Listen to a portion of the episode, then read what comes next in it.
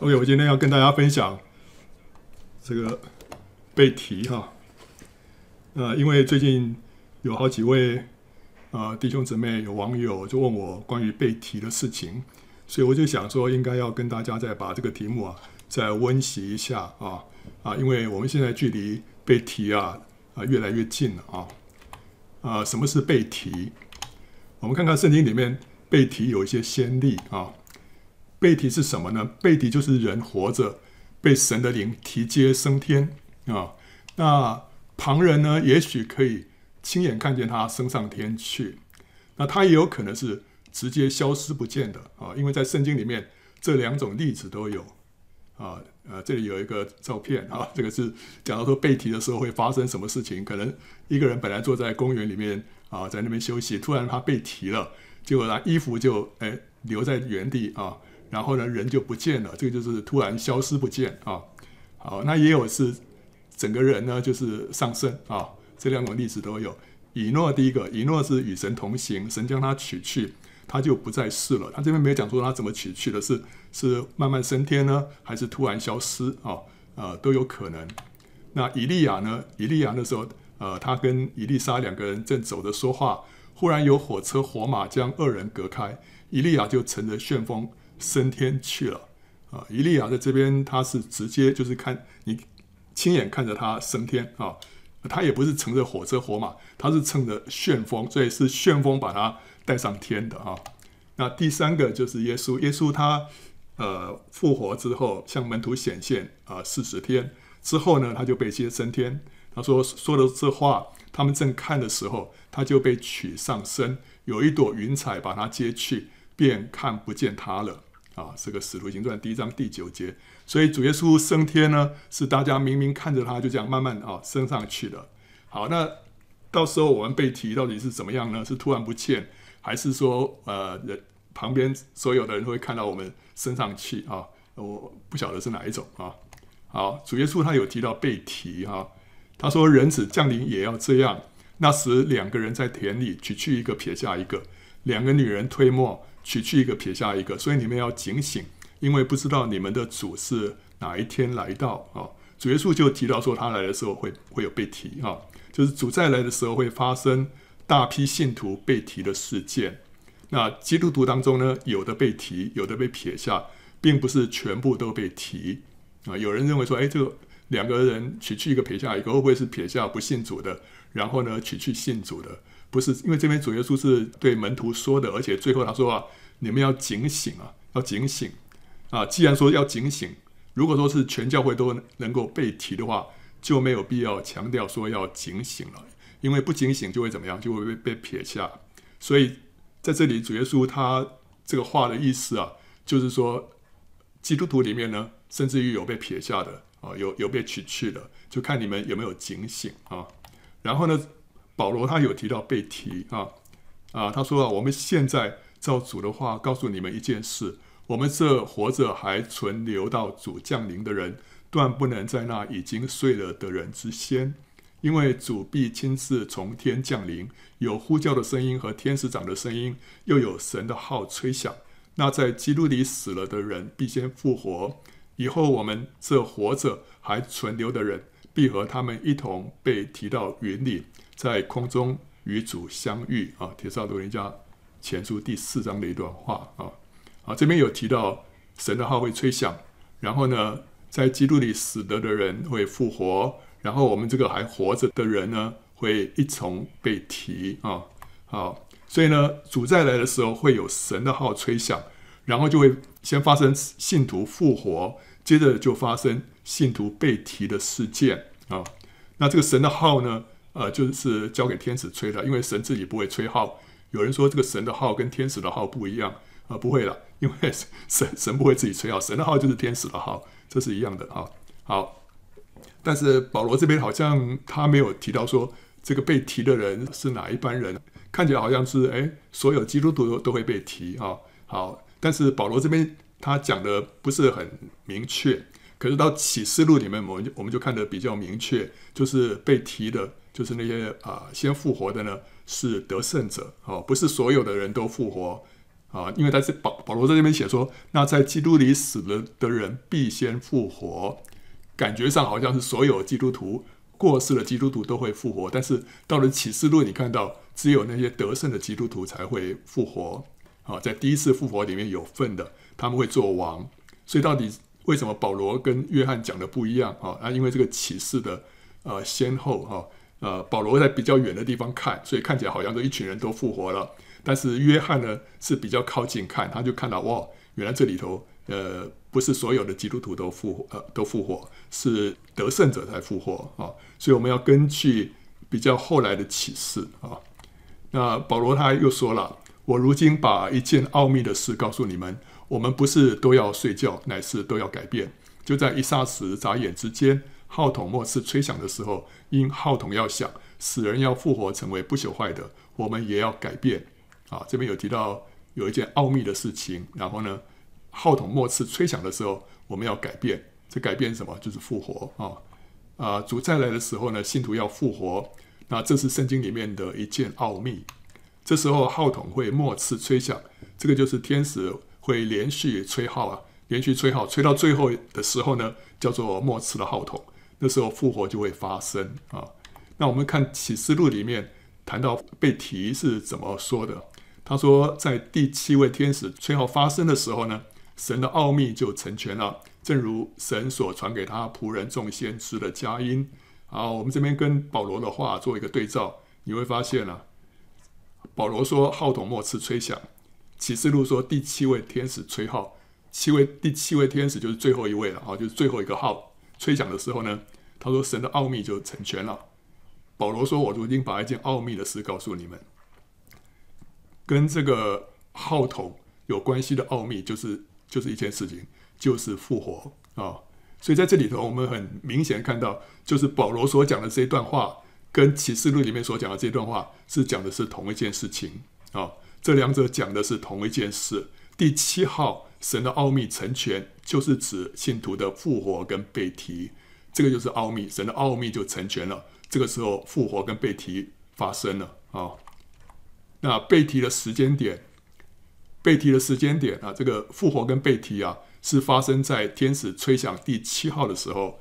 那那个时候是在是在大灾难的期间，就就是所谓的灾中被提啊。所以基督徒会经过前面六号的灾难，才会被提升天。那不仅如此，启示录也说到，基督徒会面对敌基督的逼迫，许多人将为主殉道。等到殉道的人数满足之后。第七号才会吹响，复活和被提才会发生。所以时代论他们说灾前被提，说全教会在大灾难之前都会被提啊、那说基督徒呢，不会面对大灾难，不会看见敌基督啊、都是错的啊、都是错的。基督徒的确会会经历大灾难，而且呢会在敌基督的手下殉道啊、这个圣经里这个启示录里面讲得很清楚啊。那我们看一下幕后七年的流程。当当羔羊揭开第七印的时候，那接着就有七位天使吹号。第一号呢，地就被击打；第二号海被击打；第三号江河被击打；第四号日月星被击打；第五号的时候有蝗虫大军；第六号的时候有两万万的马军。然后吹吹第七号，七号呃一吹就会降下七个碗的灾啊。好，这个启示录里面就就写写这个顺序。那至于这个但以理书里面有提到末后有七年，这跟启示录怎么样对在一起啊？但以理书第九章二十七节说，在末后会有七年。那这七年当中过了三年半之后啊，敌基督就会翻脸。那他在圣殿里面行毁坏可憎啊，就是其实就是在圣殿里面设立他的偶像啊。好，那对照启示录来看呢、这个转折点在什么时候？这三年半的这个转折点啊，应该就是在就是第五号的这个时刻啊，会有一颗星坠落啊、那那时候就开启了无底坑，释放无底坑的使者。那这个时间点应该就是这个啊三年半的时候啊啊，这颗星就是这就是我们对照就启示录十二章里面所讲那个米迦勒所摔下来的大红龙，就是这这颗星啊。那这个这个星被摔下来之后啊，他就放出这个无底坑里面的使者亚巴顿。那这个亚巴顿就是敌基督的灵，就是启示录十三章里面从海里头上来的兽啊。那他从海里头上来的兽啊，就附在敌基督这个人的身上，让这个狄基督这个人啊性情大变。那从这个时候开始，就进入了末后的三年半，狄基督就开始强迫人要受六六六的印记啊啊，所以从呃第一号开始啊，到第五号应该就是前三年半，从第五个号到末了第七个晚是后三年半。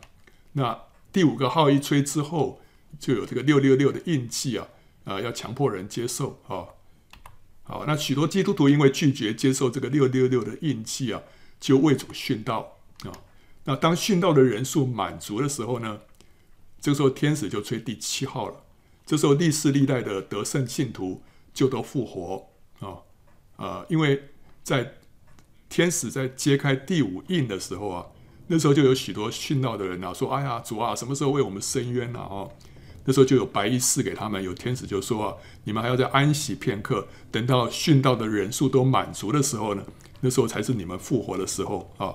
好，所以当殉道的人数还没有满足的时候呢，复活还不会发生。可是当殉道的人数啊，在这个第五号、第六号的这个大逼迫当中啊，许多许多人殉道，这个殉道人数满足之后啊，好，那那个时候天使就吹第七号了，这时候就发生复活。然后呢，呃，他们复活之后，就跟还活着的这些得胜者一同被提到云云上啊，与主相遇。这个是叫做第一次的复活啊，第一次的复活不是所有的基督徒都这个时候复活，是得胜者啊。那这些复活的人都会在千禧年当中与基督一同作王啊，作王一千年。那活着的得胜圣徒啊，他们也这时候跟复活的。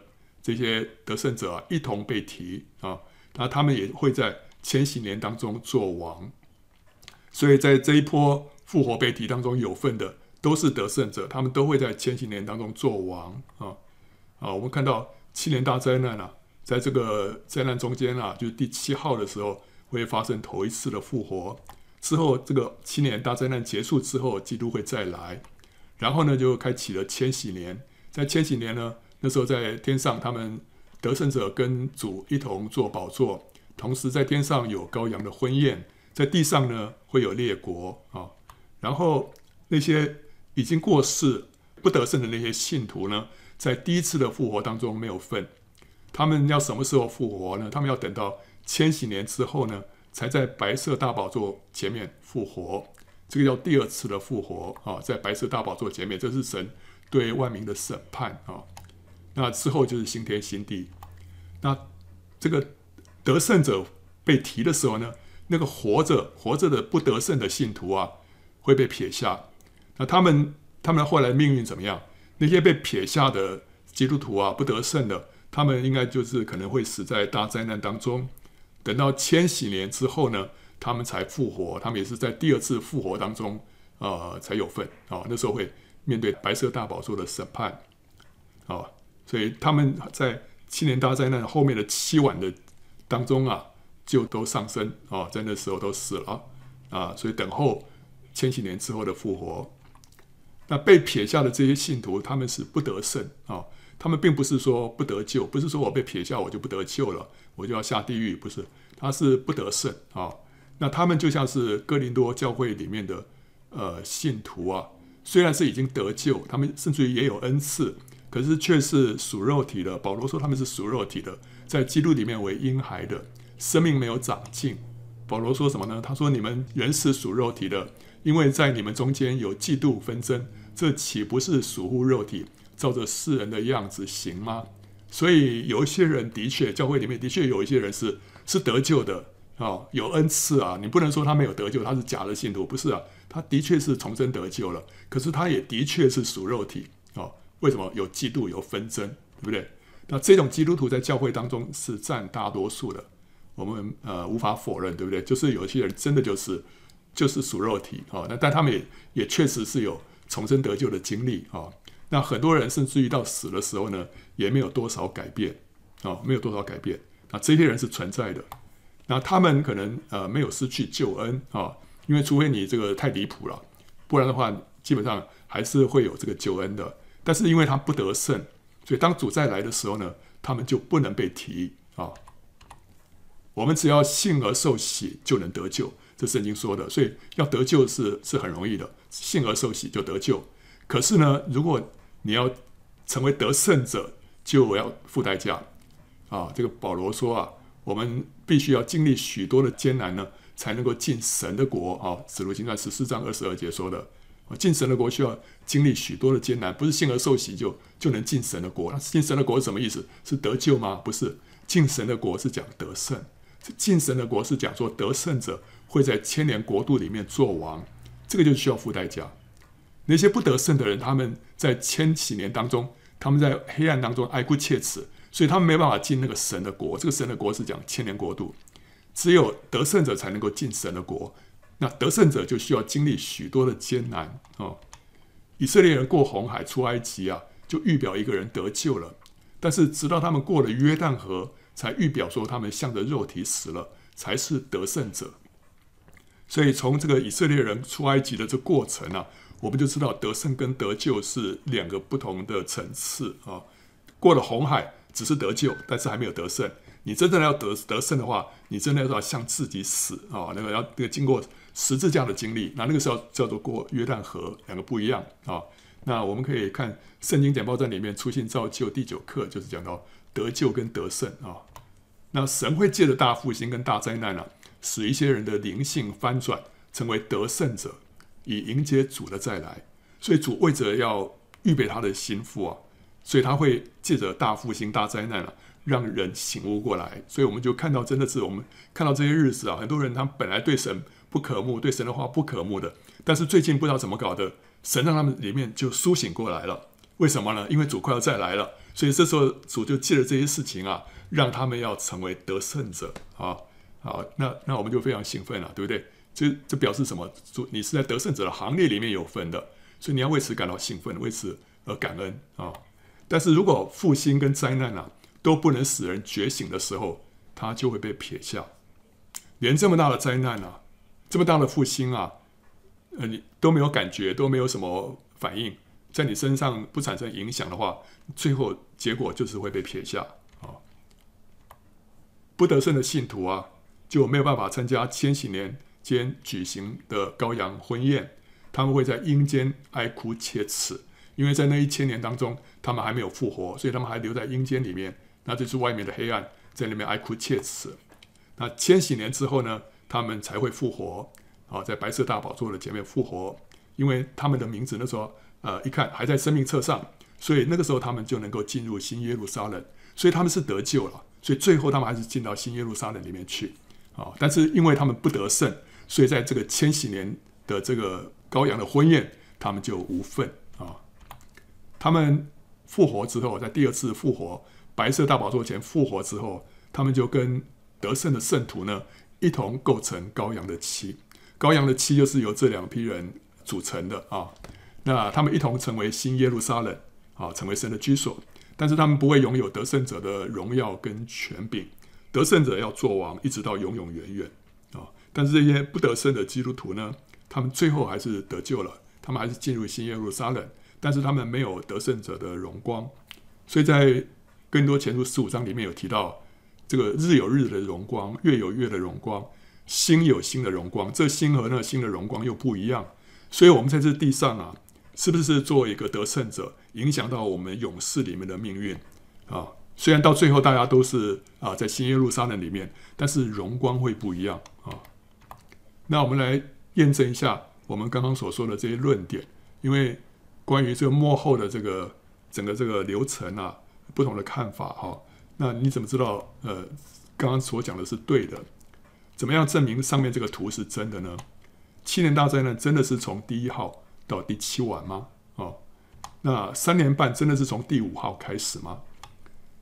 圣徒的复活跟被提真的是在第七号的时候发生吗？啊，因为有其他各种不同的讲法，那我们怎么样证明说这套说法是对的？虽然我们是引用圣经了。对不对？好，那但是有人对圣经的解读不一样，所以我们还要需要再加上其他更有力的证明啊。我们看到第五号历时五个月啊，啊，就是他说那时候蝗虫折磨人五个月嘛，哦，那圣经里面这个启示录里面一个月是三十天啊，五个月就是一百五十天啊。然后呢，启示录第九章十五节的原文是说到年月日时呢，要杀人的三分之一，这是第六号的时候，啊，那些马军啊要杀人的三分之一，呃，是说在年月日时，中文是翻成某年某月某日某时啊，那但是原文里面没有这个某这个字啊，所以其实它的意思应该是说一年一个月一日又一时要杀人的三分之一啊，那这样的话是总共是多久呢？第六号就是历时一年一月一天又一时，就是。三十天乘上十二个月，再加上三十天整整一个月啊，就十三个月了。再加上一天，所以总共是三百九十一天啊。所以第六号是三百九十一天。好，那我们呃知道这个第五号，我们说是敌基督在圣殿里面立偶像了。那在那个但以理书第十二章里面有提到说，经过一千两百九十天啊，会发生什么事啊？就是以色列人会全家得救啊啊！那里面没有讲说会发生什么事，但是我们可以啊查得出来，就是经过一千两百九十天呢，就是发生以色列人全家得救啊。然后再经过一千三百三十五天会发生什么事呢？就是基督降临啊。好，那这个是我们在查这个但以理书第十二章的时候所所发现的这个奥秘哈，这个事实了啊。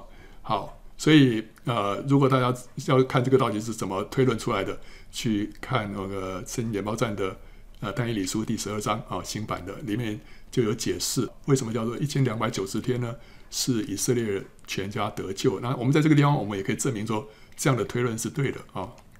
好，那从被提啊，就第七号啊，啊，一直到以色列人全家得救呢，那是经过多久啊？就是从就是用一千两百九十天啊。减掉一百五十天跟三百九十一天，所以这段时间就是七百四十九天啊！好，这个是我们这样算出来的啊。那圣经里面的重大事件，我们发现了都是发生在预表那个事件的节期啊，这神刻意的安排。比方说，基督受害就是发生在逾越节，因为逾越节就是预表这个羔羊啊被杀啊，就是呃逾越节的羔羊被杀，就是基督为我们受害。所以基督就在这一天，在逾越节的时候受害。然后呢，圣灵降临是在五旬节，因为五旬节里面这个要献上这个有效的两个饼啊，讲到两个教会，然后里面有呃有效一个爆发的力量。这平常都是要献无效饼，只有五旬节要献有效的饼。那五旬节就是像是那个那个圣灵的那个这个炸药啊，一下把这个整个整个这个福音啊炸开来啊。所以圣灵的降临是在五旬节。呃，也是在那天啊，神把他的律法写在我们的心版上。那是在五旬节所代表。五旬节那时候啊、那天其实是摩西颁布律法，所以旧约里面呢是写在石板上。到了新约呢，同一天啊，律法就写在我们的心版上。OK，所以我们看到这两个重大的事件啊，都发生在节期上，对不对啊？那所以我们也可以预期，将来两个重大的事件也是发生在节期上面。第一个是圣徒被提。是在吹角节，因为吹角节就是预表圣徒被提。吹角节就是就是号筒会吹响，当号筒一吹响的时候，圣徒被提。所以这个圣徒被提，我们一般就是吹角节所预表的。好，那另外以色列全家得救呢，是赎罪日，因为那时候以色列全家都在神的面前悔改懊悔啊，所以这个是代表他们那天就全家得救了。好，所以我们想到说这两个事件啊，都发生在节期。那我们就要看看，根据上面这个图啊，从吹角节到赎罪日会经过七百四十九天，那我们就可以实际上去验证一下，是不是真的是七百四十九天啊？这两个节日是不是真的相距七百四十九天？如果是的话，就能够证明上面这个图跟其中的论点是正确的，对不对？哦，那这个是很有趣的一个验证的方式啊。这两个节期是不是真的就是七百四十九天？那我们可以。把这个这两个节期的日期啊查出来啊，你 Google 一下就去上网去查就可以查得出来啊。吹角节呢，在这些年哈，二零二三到二零二八啊，我们可以查出来。赎罪日呢，就是经过两年之后，因为它这两个两个节期啊相距两年啊，在这个上面这个七百四十九天，差不多两年左右。你查一下两年之后赎罪日是哪一天啊？好，那这些节日的日期啊，是根据犹太人现行的计算法决定的。他们他们本来不是用这种方式决定他们的节日，但是后来因为受到逼迫的关系，他们没办法按照原来的方式。原来的方式是什么？是根据古老的观测法，就是在耶路撒冷那边，他们要看。一看到这个新月啊，这个出现的时候，就说新的下一个月份开始了。那后来他们因为被逼迫嘛，他们就分散到这个天下各地。那耶路撒冷那边呢，也没办法有这个工会帮忙证实到底什么时候开始，所以后来他们就用计算的方式来决定啊。但是如果是根据古老的观测法，跟现在我们现在所取得这些日期啊，可能会有一两天的出入啊。好，那不管怎么样，我们就用这个。计算的方式来做一个验证啊，我们看一下这个吹角节跟赎罪日啊，他们相隔哦，你看七百四十七天啊，哦七百一十八天，七百四十八天哦，还有七百四十九天了，跟它这个我们算的是一天都不差的都有哦。好，那所以那个说起来是蛮接近的，对不对啊？其中有七百一十八天是相相差比较多一点，为什么？因为当连续两年没有闰月的时候呢，这两个节日的相隔就会比较短。只有七百一十八天，多半的时候，这两年之间啊，总会有一个闰月插进来。当里面有闰月的时候呢，它这个呃，就差不多七百四十九天左右啊。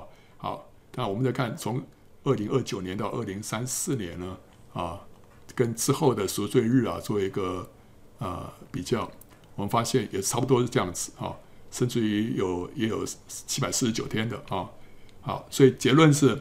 吹角节跟两年之后的赎罪日啊，大多相距七百四十六到七百四十九天之间，这是符合我们的预期，所以就是证明以上这个幕后的七年图啊的几项论点是正确的。那这个这个很重要，因为你上面这些假设啊，这个图啊，如果是不正确的话，你后面所推演出来的一些论点就就不可靠了。但是你现在知道说上面这个图是可靠的，因为。你用这个算术一算，你就发现都对，对不对？这个不是我自己故意呃去去安排出来的，是我们去查这个资料一看，哎，这个都对啊，哦，所以就是说上面这个这个这个模型是正确的啊。好，那这个模型是正确的，我们就可以推导出其他更多的结论出来啊。那我们现在这个图就让我们确定哪几件事情？第一个就是第五号就是三年半的时候，这个就可以确定了。就是大红龙被摔下来的时候，这个第五号就是三年半啊。因为如果第五号不是三年半的话，上面这些日期都都要跟着动，都都不是这样子啊。那这个时候是大红龙摔下来。那第七号吹响的时候呢，就发生复活跟被提啊。那这个是在从三年半之后啊，再经过一百五十天加三百九十一天，就是一年半啊。所以大约是大灾难。七年大灾难爆发之后，满五年的时候就会发生复活跟被提。所以，我们今天观察什么时候七年大灾难开始啊？啊，好，一旦发现哦，开始了，那我们就知道说，再过五年，我们就要被提了啊。然后那时候复活也会发生啊。所以这个时间，这个数字，圣经里面都给你讲得很清楚了，多少天啊？一千两百六十天，一千两百九十天，一千三百三十五天。他都发告告诉你这么清楚了，你就不能说这个我就不知道啊。所以他给你这个日数啊，是让我们心里要心里要有有准备的啊。好，那好，那第三个就是三年半之后呢，啊，再经过一千两百九十天啊，就是以色列人全家得救。所以这个也是让我们知道说，但以理书里面第十二章里面的那个推论是对的，就是一千两百九十天、啊，就是以色列人全家得救啊。好，所以。我们看这个吹角节啊，啊，如果说是二零二八年的吹角节是九月二十一号的话，我们可以往前推，往前推就是推到这个七年大战的开始是什么时候？就是一千两百六十天，这个是三年半嘛，再加上一百五十天，再加上三百九十一天，就是往回推一千八百零一天，我们就知道说，那末后七年是从。二零二三年的十月十七号开始，好，我我是说，如果了，如果二零二八年的九月二十一号那时候发生被提的话，那末后七年是从二零二三年的十月十七号开始。如果被提是在之后的这几年啊，这几年的催缴节，那我们也可以推算出来啊，往前推一千八百零一天，那幕后七年分别是在什么时间点开始啊？对不对啊？好，所以呢，我我们现在是不晓得是哪一年了。好，那但是我们可以知道说，如如果在这一年开始的话，啊，在这一年发生被提的话，那七年末呃大灾难是什么时候开始？那我们看到一个现象是怎么样？就是七年啊，末后七年开始的时间点了，啊，这边都是十月，对不对？都是十月。好，那我们有的时候也许中间会有一个误差吧。好，那你说九月啦，或者十一月或者怎么样？总而言之，就是什么？就是秋天就对了啊。所以我们可以肯定啊，幕后七年呢，一定是从某一年的秋天开始的，因为一一定是从某一年的秋天开始，然后经过一千八百零一天之后，才可能是一个催缴节啊。所以我们现在要看什么时候幕后七年开始，我们只要注意秋天就对了，它不会从春天开始的，不会夏天，不会冬天，一定是秋天啊。那而且这个幕后七年的开始是一个特定的日子，不是一段时间啊。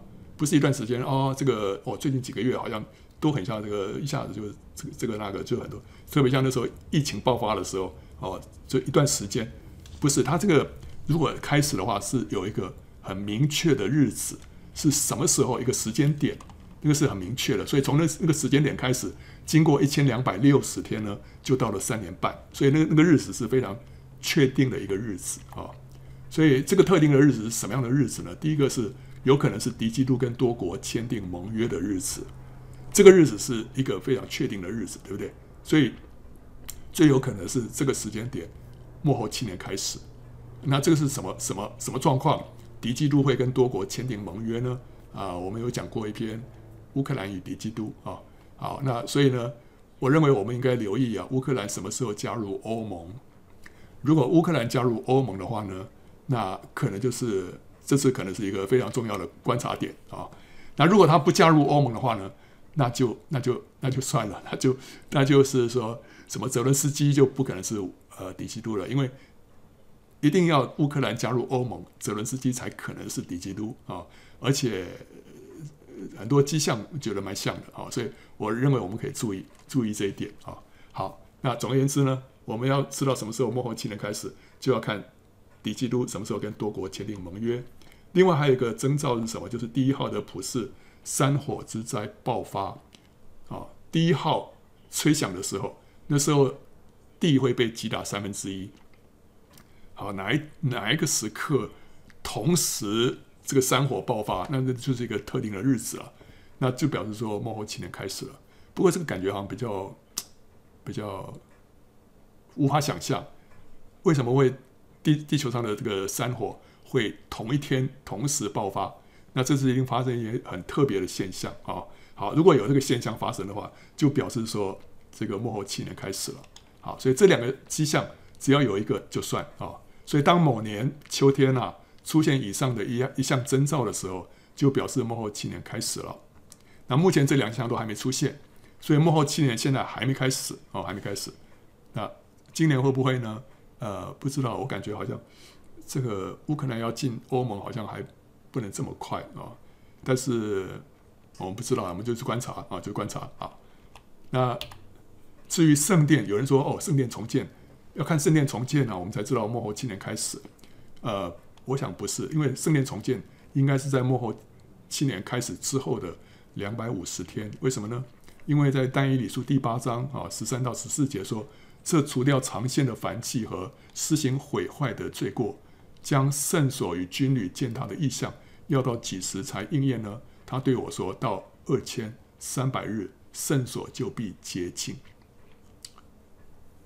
要到两千三百日，圣所就必洁净。”那这是什么时候？呃，总而言之，在七年之中啊，这个圣所都不可能洁净的，因为那时候敌基督在掌权，所以这个圣所在这七年当中不可能洁净。那最可能洁净的最早的时间点是什么时候？应该就是以色列人全家得救的时候，哦，那之后当然也有可能说，哦，哪一天这个圣所洁净了，因为那时候这个敌基督已经被被消灭了。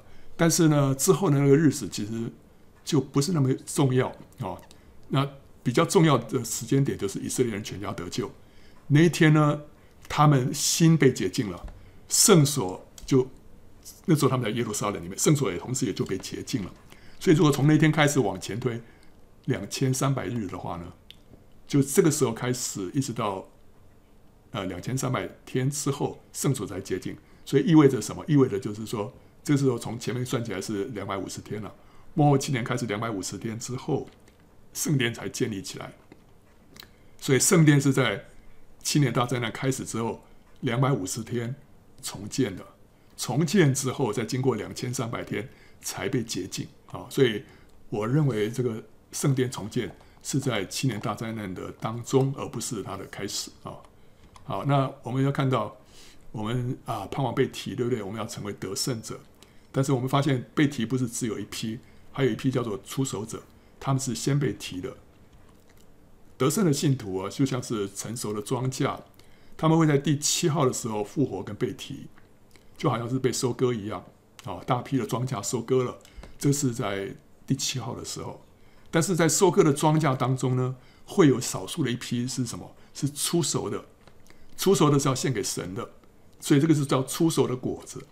这是一小群人呐、啊，是得胜者当中的得胜者，他们会比众人先成熟，是出熟的果子会率先被提献给神，所以这一小批人他们会会先被提的啊，那他们就是启示录第七章。还有十四章里面的那十四万四千人啊，那也就是启示录十二章里面的那个被提的男孩子。启示录十二章里面有个男孩子啊，就就被提到神的宝座前。好，圣经里面提到被提的就是那个小孩子啊，这个男孩子。那这个男孩子是谁呢？就是这个首先被提的，因为当他被提之后啊，龙就跟那个妇人其余的儿女征战，就表示说那个妇人啊，还有其余的儿女啊。在这地上还没有被提啊，他们就跟龙征战。那那些人是谁呢？是说守神诫命，还有为耶稣做见证的。为耶稣做见证的人是谁啊？就基督徒嘛，对不对？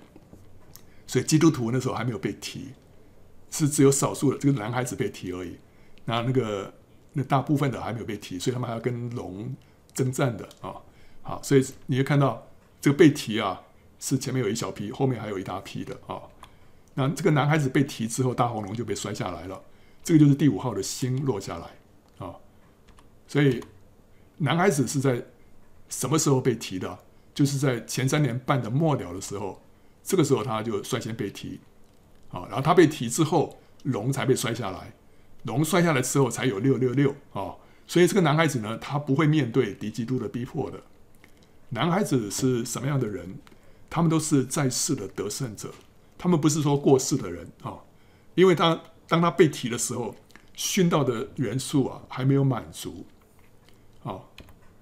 这个殉道的人要到什么时候满足啊？要到第七号之前才满足。所以在第五号之前，殉道人数还没有满足的时候，那个时候已经过世了，得胜者还不能够复活被提。所以这些被提的出手者都是活着的那些人。已经过世了，那时候这时候还不能复活啊，时间还没到啊，所以这些人都是在世的得胜者，所以就是在我们当中的呃一般人哈，有一些人会是出手者啊，OK，那这些人的话呢，就会率先被提啊，不会面对敌基督的逼迫啊。你想哇，那我我真的很巴望自己能够率先被提啊。好，那他们就是那十四万四千人呐、啊，那这十四万四千人是按着灵意来解的。因为如果说按照启示录第七章的话，是讲到以色列人十二个支派，可是按照灵意解，他们是属灵的以色列人，那就表示说，这他们是来自各国各民、各宗派、各阶层的基督徒。那这十四万四千呢，也是灵异的意思，按照灵异解，就不限于十四万四千人了，它是十二乘十二乘上一千啊，十二乘上十二就是就是表示说，他从从各个啊、各个地方啊。各个阶层来的哦，而且是人数众多一千嘛哈，那他他们也不限于男性或独生啊，因为他们后来十四万四千有提到说是不沾染妇女的，他们都是独生的啊。那这个这个如果从灵意来解的话，那也不限制于男性或独生，姊妹也可以，呃，已婚的也可以啊，这是讲到从从灵意来解的话，他们是向着神是是完全忠心的，呃，完全奉献给神的啊。好，他们会在第一号的灾难之前啊，他们会这是四万四千人会接受天使在他们的额上盖印啊。所以目前我们这个时时刻就是出手者受印的时刻啊。那盖印是什么意思？这个印记在以弗所书第一章里面就象征圣灵啊。我们接受圣灵成为我们的印记，但是基督徒已经受了印记了，对不对？为什么出手者这个时候还要再受印记呢？这表示说他们会领受双倍的圣灵、双倍的恩膏。那领受双倍的这个恩膏跟圣灵，就表示说他们是长子，长子的所领领受的这个产业是双份的，所以他们就成为神的什么诸长子。希伯来书十二章二十三节里面提到，神有许多的长子哦。那这些长子是谁？就是这些出手的果子，他们是领受双倍的啊。那这个印记呢，也会保守他们，使他们经过前面四号的灾难呢，却不受害啊。所以那个天使给他们盖印之后啊，后来他们在降灾的时候，因为这个印保守他们，他们就不会受到灾害啊。就好像是以利沙紧紧跟随着以利亚，以至于他能够得到双倍的圣灵。这些出手者的特征呢，也是什么？羔羊无论往哪里去，他们都跟随他啊。所以他们是。紧紧跟随羔羊的，所以他们就就像以利沙一样，最后就可以得着双倍的圣灵。那这群出手者呢，在以启示录第七章的时候受印，被圣灵充满了。然后我们就看到第十二章里面，他们就被提到神的宝座，这时候撒旦就被摔下来。那第十四章的时候，我们就看到他们就站在天上的喜安山，就是新耶路撒冷。所以到第十四章的时候，他们已经被提到天上去了。好，那这时候其他基督徒还没有被提啊。那那时候，其他基督徒呢，是到启示录十四章十六节的时候，天使才丢下快镰刀收割庄稼，代表其他所有的得胜圣徒复活跟被提。到了第十五章的时候呢，我们就看到殉道者那时候已经复活了，被提到玻璃海上面了啊。所以我们看到这个整个程序啊，就发现这十四万四千人他们是先被提的啊。那第十六章，天使就倒下最后的七个碗的灾啊。那我们看到这个敌基督的逼迫啊，有人说哇。这个基督徒要面对这个敌基督啊，然后要殉道啊，我心里很害怕，啊，怎么办呢？啊，好，末后七年过了三年半之后啊，敌基督的灵会从无底坑里面上来，附在敌基督这个人身上。那那个人本来受了死伤啊，可是却因此被医好了。那这个人他就仿效基督啊，从死里复活一样啊。那但是同时他的性情也大变。在圣殿里面设立自己的偶像，自称为神，并且强迫人接受六六六的印记啊！这是在第五号之后。那启示录十三章十七节说，除了那受印记、有了寿命或有寿命数目的，都不得做买卖。啊，所以你要有这个印记才能够做买卖啊。那基督徒因为不拜受像，不受六六六印记，就大遭逼迫。有些人甚至于啊为主殉道啊。那这场大逼迫为期有多久呢？为期共一年半。这就是从天使吹第五号开始啊，一直到第七号为止。然后呢，得胜者就复活被提。那基督徒呢，不必为此感到害怕。为什么？因为第一个，严格执行敌基督命令的，我想可能是在敌基督所掌权的欧洲，因为会有十个王啊。把自己的权柄都给敌基督，那这个十个王是指谁呢？是讲到在欧洲的十个国家啊，所以敌基督掌权的范围是欧洲。那我们也知道说，世界上有些地方啊，可能完全不受到影响，不会受到敌基督这个六六六的这个命令的影响。为什么呢？如果这个六六六啊是使用电子扫描设备来扫描这个我们这个植入晶片的话，在那落后国家，在非洲啊。在部落里面，你怎么可能说叫他们接受这个晶片啊？人体植入晶片，然后呢，去帮他扫描，哪来这个设备啊？根本不可能。所以在这些地方啊，我们知道这种呃控制人交易行为的这种手段啊，在那边是行不通的。所以我们大概就可以确定说，不是世界上的每一个地方都实行这个六六六的这个政策啊。那另外，敌基督的命令是不是会被一些坚持主权独立的国家接受跟实行也是疑问。如果敌基督在欧洲掌权，中国会不会听他的话？美国会不会听他的话？还有其他有一些国家会不会听他的话？这个是一个疑问。所以呢，也许欧洲都会植入晶片，但是美国跟中国会不会啊？这是一个疑问啊，是一个疑问。但是我们可以肯定，就是说它一定不是全球性的，至少在非洲部落不可能，对不对啊？所以，所以不是全球性的。总是有些地方是漏网之鱼啊，那这个到底是这个范围有多大，我们不确定。但是我们不需要太害怕啊，不需要太害怕。我相信到时候可能比较严格的是欧洲啊。那第二个，神会借着大复兴，刚强基督徒的灵性，使他们有勇气来面对逼迫。我们现在会害怕，是因为我们没有被圣灵大大充满。当你被圣灵大大充满的时候呢，你是会挺身昂首，你会为着你可能殉道而感到兴奋。你会说：“神啊，你真的是给我何等大的恩典啊，让我能够在殉道者的行列当中有分啊！”所以，我们那时候的眼光啊，跟我们的、跟我们的这个里面的志向，我们里面的渴望啊，会不一样，会不一样。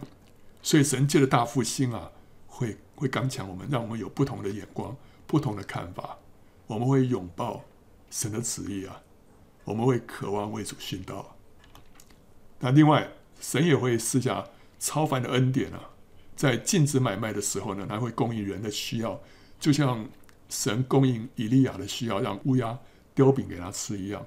神会施下这个超自然的神迹，让那个寡妇那个瓶里面的油没有止住啊，那个面也没有少，所以神神可以施下。这样的恩典，那即使没有，一切都空了，那你那时候面对你就是饿肚子，那就是死了。那即使殉道啊，甚至于你是被砍头、被枪毙，也不会痛苦。神会让这个痛苦减轻啊，让我就是一瞬之间，我们就就脱离这地上的帐篷啊，这与主永远同在啊。所以神会让这个殉道者有这些恩典，因为在起初教会的时候也是这样子，他们。他们就就看到那些殉道者在火中被焚烧的时候，他们一点都没有呃露出那种痛苦的表情啊。那而且呢，殉道者会得到生命的冠冕，这是最荣耀的呼召啊！所以我们不要不要害怕，不要害怕说啊，好可怕，好可怕！这是这是恩典，这是冠冕啊！我们要用不同的眼光来看这件事情。那我能不能够被提啊？哦，这个因为这个时间越来越近的话，我们就要很关心自己能不能够被提啊、好了，你要能够被提的话，需要成为什么？要成为得胜者啊、要能够被提进入千年国度当中，享受羔羊的婚宴啊，跟基督一同作王，就必须是得胜者。得胜者才能够被提。那这得胜者就是那些警醒的人，就主耶稣说：“你们要警醒啊、！”然后呢，就是那聪明的童女，他们可以进入。羔羊的婚宴啊，然后不不是被被关在门外的啊，那他们是那个忠心良善的仆人啊，所以呃马太福音第二十五章里面所提的几班人呢、就看到什么样的人是得胜者啊，就是聪明的童女、忠心良善的仆人啊。那得胜者并不是完全人啊，你不要想说哇得胜者好哇好难，我怎么样才能够成为得胜者啊？这是每一点都要做到，不是啦。得胜者不是完全人，得胜者是什么？是神，他他在神所要求他的那一个点上得胜，他就是得胜者了。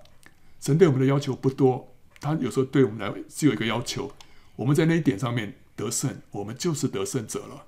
啊，你不需要一百分，只要那一点过关就行了。所以主耶稣对启示录七个教会的得胜者，他的要求各自不同啊。他对以弗所教会说什么？只要他们恢复像神那起初的爱，就是得胜者了。你别的，别的有的你已经做得很好了，那就不说了。那其他单位还有很多没做到的，但他也不，他也不要求，他只要他们什么恢复像神那起初的爱，这就是得胜者。对受逼迫的士勉拿教会，他只要他们至死忠心，就是得胜者。他没有说你们要要要怎么样，这个那个都要做到哦，一百分才可以。没有，他只要至死忠心，就是。一直到死都不否认主的名，他们就是得胜者啊。然后对于别迦摩教会呢，他们如果拒绝错误的教导哦，这尼哥拉的这个教导了，巴兰的教导哦，那个错误的教导，他们就是得胜者了。今天教会里面也有很多错误的教导，我们要能够分辨，拒绝这些教导，那就是得胜者。对于推拉推拉教会啊，那些不服从异端教训的人，就是得胜者。对于撒迪教会呢，那些警醒未曾污秽自己衣服的，就是得胜者，因为主就只要求他这一点。对于非拉铁非教会呢，主的要求更更少了。他说：“你只要持守你们所有的就可以了，你们就是得胜者啊！神不把其他的要求给他，只要持守他们所有的啊。这是一个弟兄相爱的教会啊。神叫他们就是继续持守。对于老底嘉教会呢，他说。”他们如果发热心悔改为主开门，他们就是得胜者。所以神对每一个人要求不一样，他对那个人会有那个要求，对你有另外别的要求。那这个要求不会太难。所以如果主要求你什么，他如果要要你顺服他做一件事，说一句话啊，然后你照着做，你就是得胜者。或者他要你放下一个坚持，要你舍弃一个贪恋。你照着做就是得胜者，或者他要你饶恕一个得罪伤害你的人，你真的去饶恕，你就是得胜者，不需要讲太多，只要这一点做到，你就是得胜者。或者要你放下怒气，用温柔待一个人，你就得胜了。或者拒绝一个诱惑，把你的心转向主，你就得胜了。或者拒绝忧虑惧怕，选择感谢赞美主，你就是得胜者啊。你顺服主去做这些事情啊，就是不是所有的事了，就是主要你做的那件事，你就是得胜者了。主给我们的恶是容易的，但只是轻省的，所以他不不是要求我们太多，你只要那一点做到就 OK 了。主耶稣那时候呼召这个启示录七个教会的得胜者的时候啊，他都说什么？凡有耳的就应当听。对每一个教会都是这么说，凡有耳的就应当听。所以这代表什么意思啊？这代表说，要成为得胜者，先决条件就是要能够听主的声音。你不管要做哪一件事情，不管主吩咐你什么，不管主是给你什么任务，都有一个共通点，就是你要能够听。你要能够听，你才知道说你的任务是什么，对不对？我们需要听见主对我们说话，才能够做主叫我们做的事啊。不然我们所做的不是主所要的，这样做再多都没有用，全部都是徒然。对不对？所以，我们第一个一定要先能够听。那要听见主对我们说话，就要养成灵修的习惯。我们要常常读经祷告，要常常安静亲近主，让他有机会对我们说话。就是在灵里面跟主相交，他才会有机会对我们说话。不然的话，我们都总是在按着自己的心意在活，按着自己的心意，甚至于在服侍，这都。这都不对，因为你所写的考卷跟他所给你的考卷不一样，对不对？你所答的问题不是主要问你的，那这个没有价值，对不对啊？不会听主声音的人就不可能成为得胜者，就不可能被提。所以我们要被提啊！第一个，我们要听主的声音，做主要我们做的事，这就成为得胜者。那另外更好的话，我们要成为出手者啊，成为出手者。那怎么样能够成为出手者呢？如果你盼望早一步被提，那就要让生命早日成熟，成为出手者。那这就能够在敌基督翻脸、展开大逼迫之前呢，就率先被提了啊。这个大灾难，七年大灾难开始之后，经过五年啊，那些得胜者被提。可是呢，大灾难开始之后，经过三年半，不到三年半，这些出走者就被提了。所以他们会早大概一年半被提啊，那这一年半就是大逼迫的时候啊。这个出手者就是那十四万四千人啊，他们必须在末后七年开始之前，让天使在他们的额上盖印。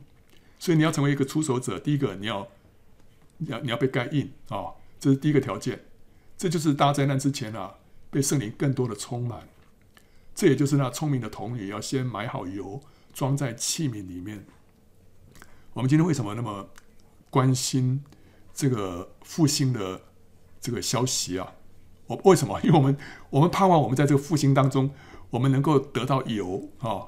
我们希望神在把这个高这个油啊，圣灵的油倾倒下来的时候，我们在当中有份。这时候我们才能够像是这个聪明的童女，在这个灾难来到之前，我们把我们的器皿里面装满了油。如果当神在倾倒他的膏油、倾倒圣灵的时候，我们愚昧无知，我们不晓得，我们还在那边做我们的事情，这就是非常愚昧。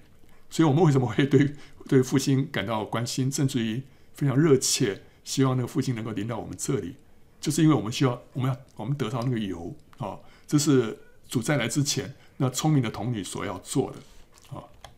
在约珥书二章里面，神就预言说，在主再来之前啊，圣灵会在普世大浇灌。这就是末世的大复兴啊！有人说，嗯，这这里面没有提到大复兴啊？有了，圣灵大浇灌就是大复兴啊！如果圣灵大浇灌不是大复兴，那什么是复兴呢？圣灵大浇灌，而且是圣灵大浇浇灌是是超过历史历代所有的这个圣灵浇灌的这个的规模，是比五旬节还更更强的，因为这是末世了，好，末世了，所以我们就要警醒，我们要体察。主的作为啊，就要抓住时机，在对的时刻呢，要大大的张口，主就给我们大大的充满。所以什么地方有点风吹草动啊，我们说主啊，我也要啊，我不要不要错过啊，主啊，他们领受了圣灵，主啊，我也要领受啊，我也要领受啊，不要把我放过啊，对不对？所以我们要我们要知道说什么时候主在那边，主在那边做事啊，我们就就要心里面就要。就要渴慕啊，要渴慕啊。这个作为这个出手者啊，刚刚第一个条件就是要受印，对不对？要被圣灵充满。第二个条件是什么？就是要这样向主存着一个纯一清洁的心，以这个心腹对新郎热切的爱啊，把自己全然委身给主。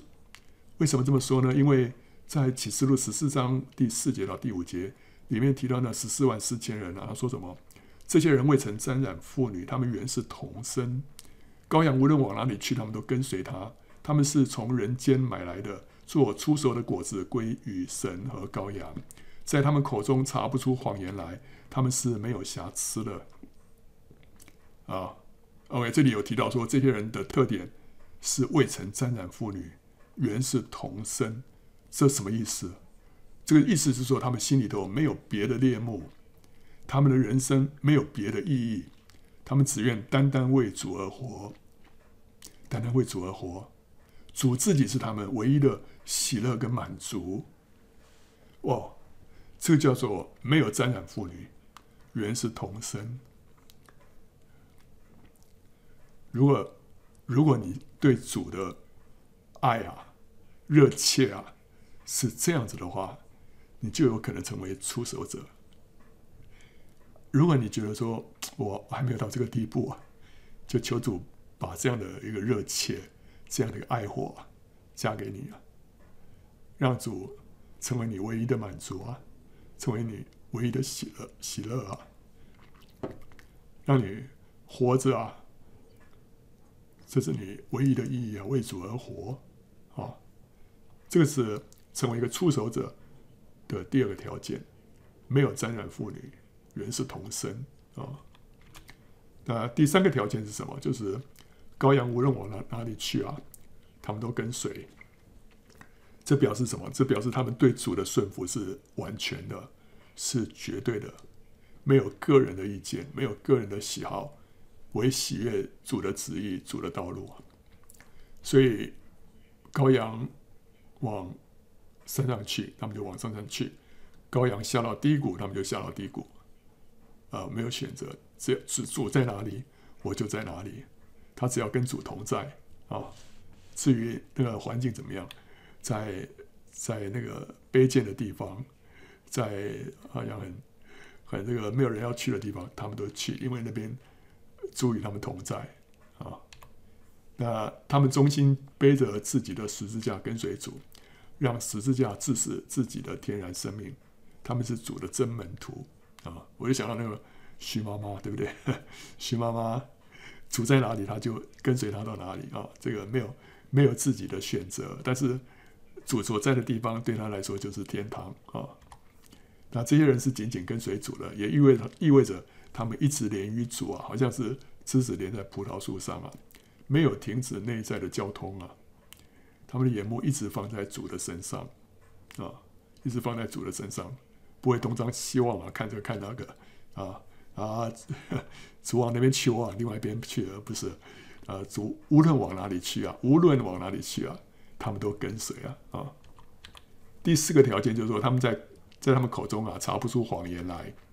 这讲的说，他们跟人的关系哈是真实无伪的，也是蛮有恩慈，造就鼓励人的。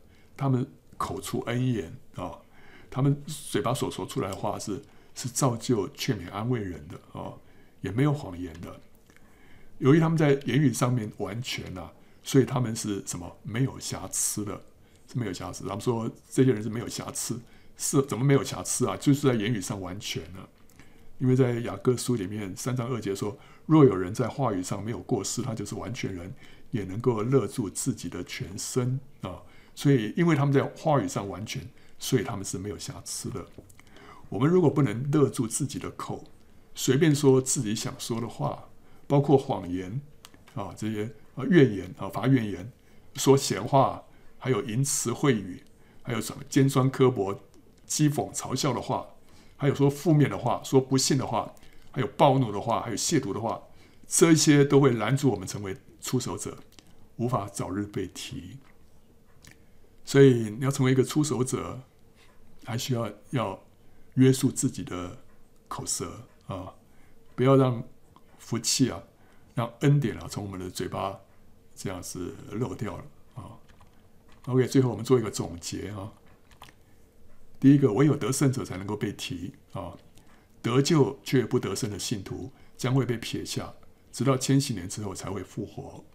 第二，被提的时候，主要是发生在大灾难期间啊，呃，就是天使吹第七号的时候，那个时候历世历代的得胜者都要复活，与还活着的得胜者者呢一同被提，在千禧年当中做王啊，所以是在灾中。在灾中被提的啊，呃，第三，有少数的出手者，他们会在末后三年半，就是敌基督翻脸之前就先被提。他们是那十四万四千人，又是启示录十二章里面的男孩子，是活着的得胜者当中的得胜者。第四个被提是会发生在一个吹角节，那七年大灾难呢，就会从某一年的秋天开始啊。第五。七年大灾难开始的时候呢，呃，会有兆头。这个兆头呢，可能有两个。第一个是敌基督跟多国签订盟约；另外一个兆头是第一号的普世山火之灾爆发啊。这两个兆头只要出现一个，应该就是就差不多了。主要只要是在秋天的话啊。第六个圣殿重建啊，是在七年大灾难开始之后两百五十天啊会完成。第七啊，以色列全家。将会在一个赎罪日得救，那时候他们会全体都信主了。那下一个第八，基督徒不必惧怕将来的逼迫，啊，神会赐下超凡的恩典，我们甚甚至于要渴慕成为殉道者啊。第九，成为得胜者的先决条件呢，就是什么？是要有能听的耳，能够听见主的声音，才能够做主要你做的事啊。第十，主对每一个人的要求不同。只要完成主所交付你的任务，你就是得胜者了啊！不会多，不需要多啊！你就你只要知道主要你做什么，你完成了就好了，其他的不用管了啊！你就是得胜者。但是你要成为成为出手者的话，就条件就比较比较严了啊！需要满足四个条件：第一个要先受印，就是在大灾难之前要领领受双倍的圣灵，成为神的诸长子；第二，要向主存着纯一清洁的心。以新妇对新郎热热切的爱，将自己全然委身给主。第三个，这个羔羊无论往哪里去，他们都跟随。他们对主的顺服是完全的，是绝对的。第四个，他们口中查不出谎言来，所以他们是没有瑕疵的。OK 啊，所以这个是关于背题啊，我把它重新整理一下啊，因为越日子越来越近，我们需要更清楚背题的观念啊。啊，欢迎到圣经简报站观看更多相关视频和下载 PowerPoint 档。